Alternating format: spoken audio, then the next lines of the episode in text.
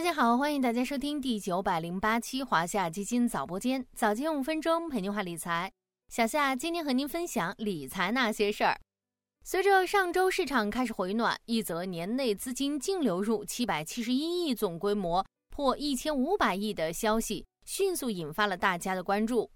这则消息的主角就是跟踪科创板指数的 ETF 产品。根据媒体报道，今年以来，跟踪科创板两只宽基指数的 ETF 产品已经吸引净流入资金七百七十一点一亿元。在资金大幅流入中，跟踪科创板两只宽基指数的 ETF 产品规模迅速扩容，合计规模已经突破一千五百亿元关口。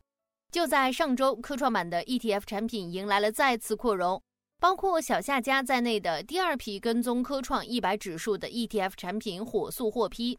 那么，咱们今天就来聊聊最近大热的科创板吧。科创板究竟有哪些魅力？跟踪科创一百指数的 ETF 产品为什么吸睛又吸金？跟着小夏一起来了解下吧。大家有没有发现，这几年来 A 股的不同板块在市场中扮演的角色差异越来越凸显？比如说，沪深主板主要服务于成熟期大型企业，创业板主要服务于成长型创新创业企业。北交所和全国股转系统共同打造服务创新型中小企业主阵地，而科创板突出的主要是它的硬科技特色，发挥着资本市场改革试验田的作用。在二零二三年二月一日，证监会发布的首次公开发行股票注册管理办法中有再次明确，科创板的定位是面向世界科技前沿，面向经济主战场，面向国家重大需求。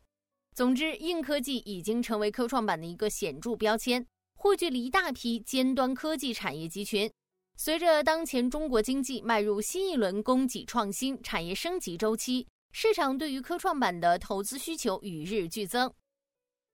科创板目前有两只宽基指数，如果说科创五零指数是科创板的沪深三百，集合了一批科创板大市值龙头，那么科创一百指数就是科创板的中证一千。反映了科创板中小市值和细分龙头。这么说，大家的感觉可能还比较模糊，咱们就用这么五组数据来体现一下：一是成分股市值更小，科创一百指数成分股市值全部分布在五十亿到三百五十亿元之间，成分股平均市值只有一百四十五点七二亿。相比之下，科创五零指数成分股平均市值为五百二十八点九六亿。这为科创一百指数赋予了投资细分赛道龙头股的价值。二是行业分布更广更均衡。按照申万一级行业分类，科创一百指数中占比最高的行业分别是医药生物、电力设备、电子、机械设备、计算机，占比分别为百分之三十点六、百分之十九点七、百分之十八点六、百分之十点九、百分之九点九。而科创五零指数的行业分布则是电子占据半壁江山。三是行业和个股集中度更低，更有利于分散风险。科创一百指数前十大成分股集中度只有百分之二十一点九一，而科创五零指数这一数据为百分之四十九点九八。行业则不必说了，相比科创五零指数中电子占比超过一半，科创一百指数的全部行业占比都没超过百分之三十一。四是净利润增速高，盈利能力强。根据万德盈利预测，科创一百指数二零二四年、二零二五年的净利润同比增速分别为百分之六十一点三五、百分之四十点四五，每股收益增速分别是百分之六十三点七二、百分之四十点四四，两组数据均高于科创五零。五是，在上涨周期中的进攻性更强。从历史走势上来看，二零二零年以来。每段上涨行情中，科创一百指数相对科创五零均有百分之十五以上超额收益，体现出更高的成长与上涨弹性，可以看作市场贝塔行情的一个增强指数，帮助投资者把握每一轮上涨。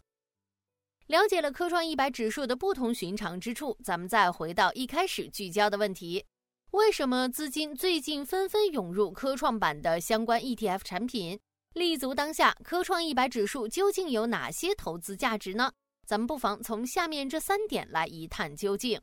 首先，历史估值低位具有更高的性价比，经过这轮超过三年的调整，科创一百指数目前的估值已经处于历史低位，调整比较充分，估值底已经为反弹行情做好了铺垫。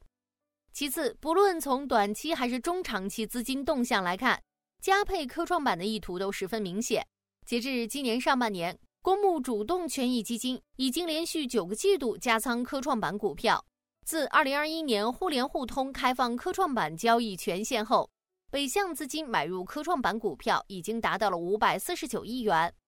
最后，半导体周期回暖，新兴产业进入重点关注阶段，半导体周期有望见底回升，新能源车的景气度也持续高涨，而这些行业都是科创一百指数的重点行业。在这种背景下，跟踪科创一百指数的 ETF 产品为投资者提供了一键布局战略新兴产业的投资工具。总体来说，当前正是配置科创一百指数比较好的窗口期。一旦预期改善，市场回升，弹性比较强的科创一百指数有望充分受益。小夏家的科创一百 ETF 华夏。认购代码五八八八零三，交易代码五八八八零零，将从今天十月三十日起重磅发售。投科创选华夏，感兴趣的小伙伴不妨关注哦。好了，今天的华夏基金早播间到这里就要结束了，感谢您的收听，我们下期再见。